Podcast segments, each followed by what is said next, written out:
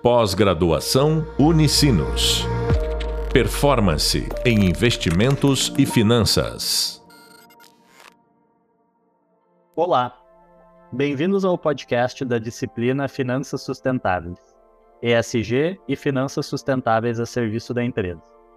Sou o professor Clayton Spaniel e no podcast de hoje vamos falar sobre as tendências de investimentos em descarbonização do setor de energia.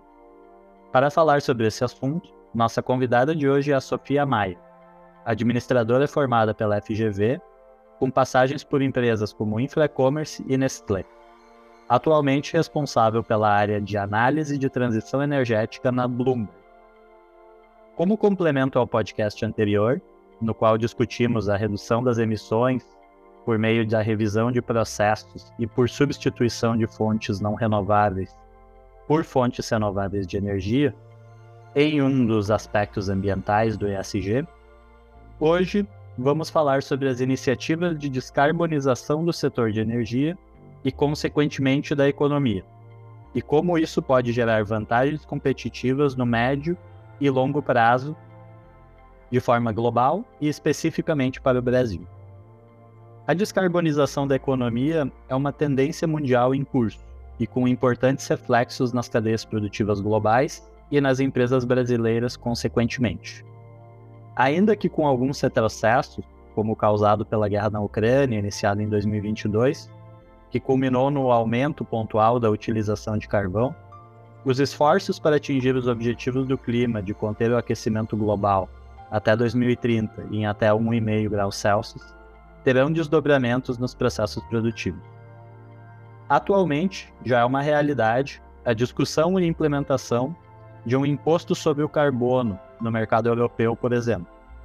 Dito isso, fica clara a importância de caminhar no médio e longo prazo para processos de produção, na fabricação de quaisquer produtos que tenham utilização de matriz energética limpa, processos de, de economia circular, com análise do ciclo de vida dos produtos, redução e compensação da pegada de carbono, entre outros. O Brasil, pela característica de sua fonte energética e elétrica limpa, tem um penalty menor nessa transição quando comparado às economias desenvolvidas. Mas vamos escutar a especialista no assunto aqui, a Sofia, para aprofundarmos nesse tema. Sofia, primeiramente, muito obrigado pela tua participação no nosso podcast. Minha primeira pergunta seria: qual a importância atualmente de falarmos sobre a descarbonização do setor de energia para o Brasil e para o mundo. Oi, Cleiton. Primeiramente, obrigada pelo convite. É um prazer estar aqui falando com você nessa, nesse podcast. E só um, pequeno adendo. É, eu lidero o time de transição energética aqui na, na Bloomberg NEF, que é uma empresa da Bloomberg. Mas a Bloomberg NEF ela é uma empresa uma empresa de pesquisa estratégica que analisa a transição energética, é, analisa os mercados de commodities globais e quais serão as tecnologias que vão ajudar na discussão para essa pra transição energética. Bom, respondendo a sua primeira pergunta, eu acho que primeiramente a gente tem que levar em consideração que o setor de energia ele representa cerca de 70% do, do total de emissões de gases de efeito estufa, sendo que as emissões do setor elétrico sozinha representa a maior parte disso, seguida pelos setores de transporte. E bom, é justamente nesses setores que a gente já tem é, novas tecnologias e tecnologi tecnologias mais competitivas para ajudar na transição energética do setor de, de energia. Então, por exemplo, é, hoje já temos aí, na maioria dos países, que o custo é, normalizado de eletricidade para gerar com uma planta solar ou uma planta eólica já é muito mais baixo e mais barato, consequentemente, do que gerar é, energia através de uma planta térmica, a carvão, óleo ou gás, por exemplo. É, é, então, assim, esse é o principal problema, que é, com certeza, a maior, a maior parte das emissões de, de gases de efeito estufa vem desse setor. Mas a boa notícia é justamente essa, que já tem já tem tecnologias sendo implementadas e a gente tem aí uma grande oportunidade para expandir isso e melhorar ainda mais. Mas, voltando à questão do porquê que é importante descarbonizar o setor de energia. Eu acho que é importante frisar que em 2015 foi firmado o Acordo de Paris, que é, foi justamente para que os governos se comprometessem a agir para aumentar, é, para manter o aumento da temperatura média mundial bem abaixo de 2 graus Celsius em relação aos níveis pré-industriais e esforçar ainda mais para limitar o aumento em 1,5 graus Celsius. É, nós temos aqui na, na Binance um relatório anual que se chama New Energy Outlook é o NIL. Ele é um dos principais relatórios e que faz uma análise de longo prazo sobre o futuro da economia energética, abrangendo justamente os setores mais poluentes que estão de eletricidade, indústria, edificações e transporte. Nesse, nesse projeto, nesse relatório, nós produzimos dois cenários principais. Um que é baseado no cenário de transição econômica, ou seja, ele analisa um futuro onde a transição energética global é impulsionada principalmente por mudanças na competitividade econômica de tecnologias-chave, sem considerar a ação de novas políticas para acelerar a transição.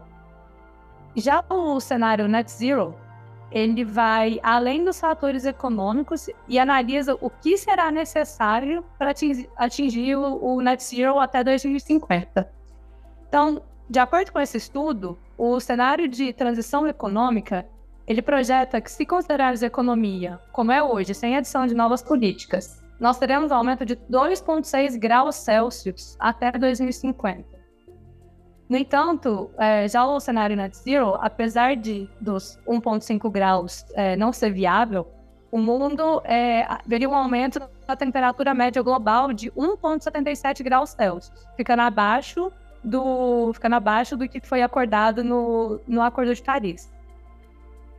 É, ou seja, ainda há caminhos plausíveis para cumprirmos com é, cumprirmos com esse acordo, mas para isso precisa aperfeiçoar e democratizar ainda mais as novas tecnologias para todos os países. Além disso, vai ser necessário um investimento de quase 200 trilhões de dólares até 2050. Então, eu acho que, para resumir, a importância da descarbonização é justamente que é, a gente sabe qual é o problema, a gente já entendeu a gente já tem as ferramentas certas para a gente conseguir lidar com isso, para a gente mudar esse cenário. Só falta realmente, talvez, mais políticas públicas e mais uh, um engajamento maior de governos, de companhias, para a gente conseguir realmente ficar abaixo dos 2 graus, dos 2 graus Celsius até 2050. Canalizar um volume de recursos expressivos né, para trilharmos esse caminho. Uh, E qual, qual o panorama brasileiro no que se refere às matrizes elétricas e energéticas perante as demais economias do mundo? É uma preocupação ou uma grande vantagem competitiva? Olha, nesse sentido, eu acho que a gente tem uma, uma grande vantagem competitiva. Em primeiro lugar, porque quando a gente compara o Brasil com os demais países do G20, nós somos o país com a matriz elétrica mais limpa, disparado, comparado com todos esses países do G20. É, enquanto a maioria desses países estão traçando metas para atingir 40%, 50% ou 60% de energia renovável na matriz, a nossa já é equivalente a aproximadamente 85% referente a 2021. É, e quando a gente analisa essa, essa informação, isso não é pouca coisa, porque a gente está falando de um país que está entre as 10 maiores economias do mundo e é o sétimo país mais populoso. Então, para você ter uma ideia, a capacidade total instalada do Brasil em 2021 era de 193 gigawatts. Isso corresponde à capacidade total instalada do México, Chile, Argentina e Colômbia juntos. Então, assim, é, é muita coisa. É, e quando a gente olha diretamente, é, aliás, mais a fundo, para a matriz energética brasileira, tem um porém, porque nós ainda somos muito dependentes de, de hidrelétrica. Então, apesar desses 85% da nossa matriz ser renovável, mais ou menos quase, vamos arredondar, quase 60% aí da matriz é dependente de hidrelétrica. Por conta disso, nós ficamos muito sujeitos a mudanças climáticas e hoje em dia a gente já está vendo tá, um caos aí, é, a mudança no regime de chuvas, um ano faz uma seca super rigorosa, no outro enchente para todo lado. É, então, assim, essa, essa é uma questão. Mas a boa notícia é que o Brasil é super abundante em recursos naturais, não só, na, não só recursos hídricos e tem uma grande oportunidade para o desenvolvimento de novos projetos eólicos e solar. Tanto é que, se a gente levar em conta o cenário de transição econômica do NEW, que é o relatório que eu mencionei, que é o New Energy Outlook, em 2050, a energia solar e eólica representaria 57% de toda a matriz elétrica brasileira, enquanto que gás e óleo seria praticamente zero. E Acho que uma outra questão que vale levantar aqui também é que o Brasil ele apresenta o maior fator de capacidade do mundo para geração de energia eólica, que é em média 50%, com alguns casos chegando até 60%. Então, assim, é disparado o melhor do mundo. Por conta disso, a gente também tem um dos menores custos revelados de eletricidade para eólica onshore, que varia entre 21 e 45 dólares por megawatt-hora, por exemplo. Então, com isso, a gente consegue ser super competitivo, é, é, produzindo essa energia, essa energia mais barata, a gente consegue fazer muito mais. E um outro ponto interessante que destaca essa competitividade do Brasil é que em 2022 os investimentos em projetos de energia limpa bateram um recorde. É, foram investidos 14, foram investidos aproximadamente 15 é, bilhões de dólares e foram adicionados mais de 10 gigawatts de energia solar distribuída. Então, assim, não estou nem comentando de capacidade eólica adicionada ou solar é, é, a nível de utility scale, por exemplo. E a título de comparação, para você ter uma ideia, os investimentos em projetos de energia solar distribuída aqui no Brasil, que representaram mais ou menos 70% do total, foi maior que todo investimento em energia limpa, em projetos de energia limpa na América Latina em 2022. Então, assim, é um, um potencial gigantesco, porque a gente tem desenvolvido é, essas tecnologias, aliás, essas tecnologias têm ficado cada vez mais competitivas, não só aqui no Brasil, mas também na região, mas mesmo assim a gente ainda tem muito espaço para para realizar, para desenvolver novos projetos de energia eólica, solar, por exemplo. Muito bacana. E isso vai muito em linha né, com o que eu comentei né, como o nosso texto introdutório aqui, em que o Brasil, quando a gente compara com as economias desenvolvidas, é, não vai ter esse, necessariamente esse custo de limpeza né, da sua matriz elétrica, uh, um pouco na energética. Mas então a gente acaba também saindo na frente nesse aspecto, e quando né, com a evolução aí da discussão sobre colocar o carbono né, como um fator decisório de compra de produtos, etc. Os produtos produzidos no Brasil, na, teoricamente, já viriam com esse telo né, de ter utilizado uma matriz elétrica energética para produ sua produção mais limpa. Um assunto que tem chamado muita atenção, né, que a gente tem visto Uh, muita informação, uh, mas não com o aprofundamento, assim, o entendimento do grande público ainda, né? É, qual o papel que o hidrogênio verde pode representar na economia brasileira? Olha, essa é uma excelente pergunta e eu acho que isso fica muito bem com o que você acabou de falar, que é justamente a questão de parar de ser um, um mero exportador de commodities e a gente passar a transformar toda a cadeia para gerar mais valor no produto final e a gente e o Brasil se tornar um exportador de produtos finalizados com maior valor agregado. Mas enfim, é, e, e, eu acho que o hidrogênio entra muito bem nessa questão. Por quê? O hidrogênio ele é uma das fontes principais para descarbon, descarbonizar setores que não podem ser eletrificados. Então, quando a gente analisa, por exemplo, é, setores de transporte, de, de indústrias, de edificações, é, navios, indústria de aço, alumínio, a gente já sabe que a solução para transporte hoje em dia, principalmente para transporte de é, para road transport, a solução mais fácil é eletrificar esses veículos, porque é muito mais barato. Não compensa todo o custo para gerar hidrogênio, para transformar esses carros movidos a, a, a, célula de hidrogênio. Não, não compensa, não é competitivo a, é, quando a gente compara com a eletrificação. Então, assim, o hidrogênio ele vai vir principalmente para ajudar na descarbonização de setores é, de indústrias pesadas, como, por exemplo, indústria de aço, de ferro, de alumínio, é, e também na, na, no, de navios, no transporte de, como combustível para navios, por exemplo. E quando a gente olha para o Brasil e as oportunidades que nós temos para poder é, produzir hidrogênio, é uma oportunidade gigante. Por quê? Primeiro, como eu mencionei agora há pouco, o Brasil ele possui uma das, das, energias mais baratas, energia eólica mais barata do mundo, justamente por, por, pelo fator de capacidade das plantas, é em torno de 50%. É, e para a gente gerar hidrogênio, isso demanda uma grande quantidade de energia. E para ser viável, a gente tem que fazer isso usando uma energia barata. Então, assim, a gente vai. É, o Brasil, é, nós temos alguns estudos aqui no qual o Brasil vai ser um dos principais produtores de hidrogênio verde até 2050. Então a gente não está falando de hidrogênio azul, hidrogênio cinza, é hidrogênio verde, que é o, realmente o que mais importa o que a gente precisa para poder descarbonizar de fato todos esses setores.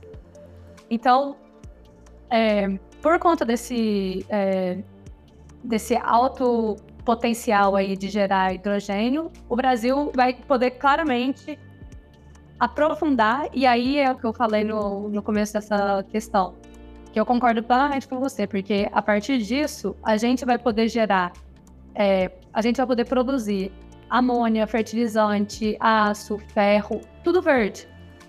Porque vai vir dessa, desse hidrogênio verde, dessa energia limpa.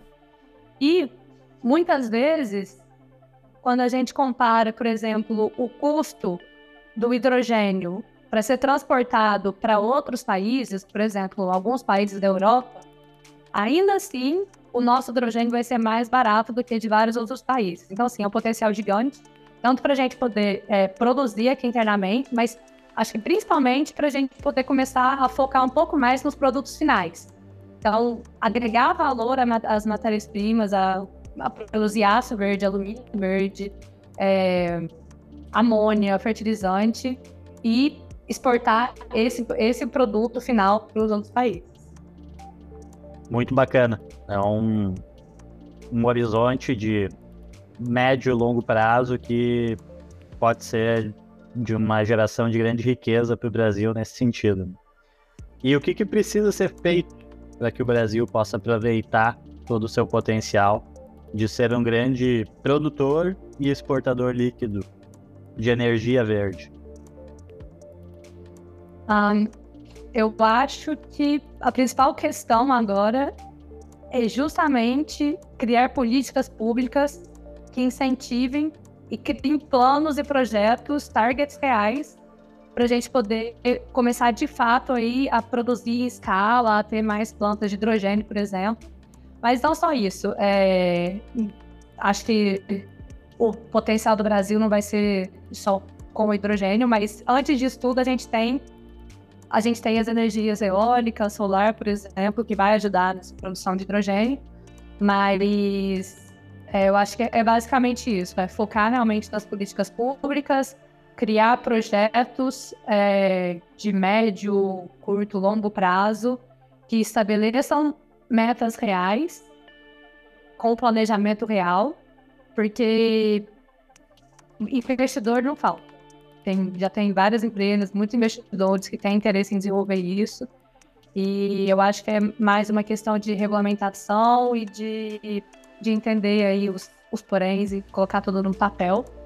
É, e, de novo, a grande, a grande oportunidade disso tudo vai ser justamente passar passarmos, a, é, passarmos de um mero exportador de commodities, né, do material cru ali, para justamente exportar os produtos com valor agregado. Muito legal. E aqui, quando a gente fala de investimento, né, Sofia, me corrija se eu estiver errado, é, estamos falando de investimentos vultuosos, né? Ao, ao, contrário do que a gente vê, por exemplo, em energia solar, em que existe né, o conceito da geração distribuída, em que cada residência né, tem a sua, seu pequeno investimento ali de 10, 15, 20 mil reais, ou usinas né, de microgeração entre 400 e 500 mil reais. No caso da produção de hidrogênio, a gente está falando de investimentos concentrados de centenas de milhões de reais, acredito eu. Sim. Sim. É, e só para trazer uma, uma, outra informação, o custo nivelado de hidrogênio, produção de hidrogênio do Brasil, ela está estimada, assim, de acordo com as nossas pesquisas, é, o, o LCH2, ele está em 4 dólares por quilo. Então, assim, é realmente muito barato quando se compara com vários outros países aí desenvolvidos que talvez já até tenham essa tecnologia mais avançada, já tenham é, planos, é, planos em vigência realmente, já estão começando a produzir, mas não vai ser tão competitivo quanto o nosso, né? Quanto o nosso potencial aqui. Entendi. Bom, muito obrigado, Sofia, pela participação. Você acabou de ouvir o podcast Estudo de Caso, Tendência de Investimentos em Descarbonização do Setor de Energia, com o professor Clayton Spaniel e a convidada Sofia Maia. Discutimos neste podcast as iniciativas de descarbonização do setor de energia e, consequentemente, da economia, e como isso pode gerar vantagens competitivas no médio e longo prazo, de forma global e especificamente para o Brasil. Até breve e bons estudos. Pós-graduação Unicinos. Performance em investimentos e finanças.